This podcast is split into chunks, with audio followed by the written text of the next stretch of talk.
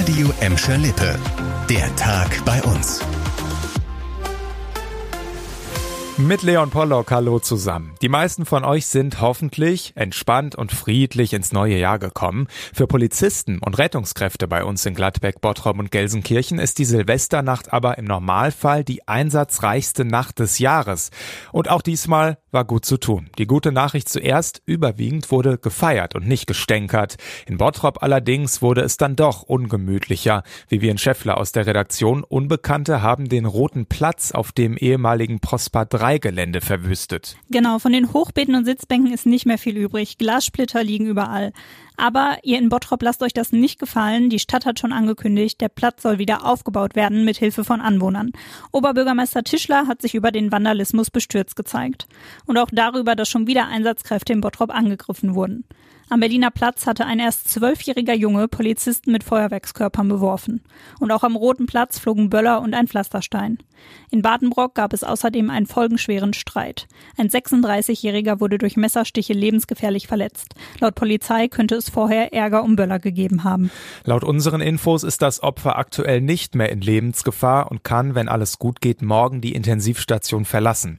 In Bottrop also eine ungemütliche Nacht für die Einsatzkräfte. In Gladbeck und Gelsenkirchen blieb es dagegen ruhiger, ne? Ja, die Gelsenkirchener Polizei hat sich explizit für den relativ ruhigen Jahreswechsel bedankt. Niemand musste die Nacht in einer Zelle verbringen, da gab es auch keine Angriffe auf Rettungskräfte. Einen größeren Einsatz gab es dann doch. In der Altstadt soll ein Streit eskaliert sein. Es sollen mehrere Schüsse gefallen sein. Zwei Verletzte mussten ins Krankenhaus.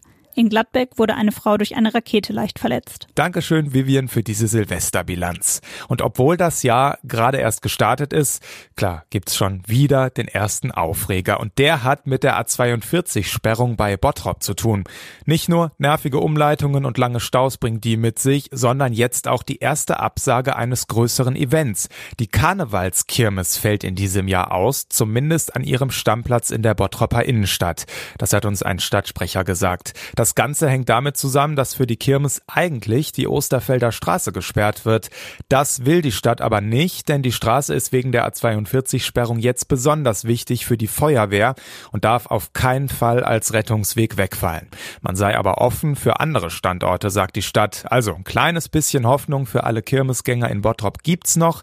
Bis zum Frühjahr bleibt ja die A42 wohl noch gesperrt. Und wenn das Wetter mal wieder so richtig reinkickt, also so richtig rein schüttet, dann gibt's eine einfache Lösung, einfach wegfahren. Die Schalker, die machen das ganz schlau gerade. Die Jungs, die haben sich heute in den Flieger gesetzt, das Ziel ziemlich genau 2000 Kilometer von der Felddienst Arena entfernt. Das Trainingslager in Albufeira in Südportugal. Wetter sehr, sehr schön, 18 Grad und viel Sonne heute. Da heißt jetzt also für die Jungs von Trainer Karel Geratz fit machen für die Rückrunde. Geht ja auch schon wieder in zweieinhalb Wochen los. Einer, der wahrscheinlich nicht mehr im Flieger gesessen hat, ist Peter Knäbel. Der ist seit gestern kein Sportvorstand mehr, bleibt aber bis Ende Juni immerhin noch Berater der Schalker.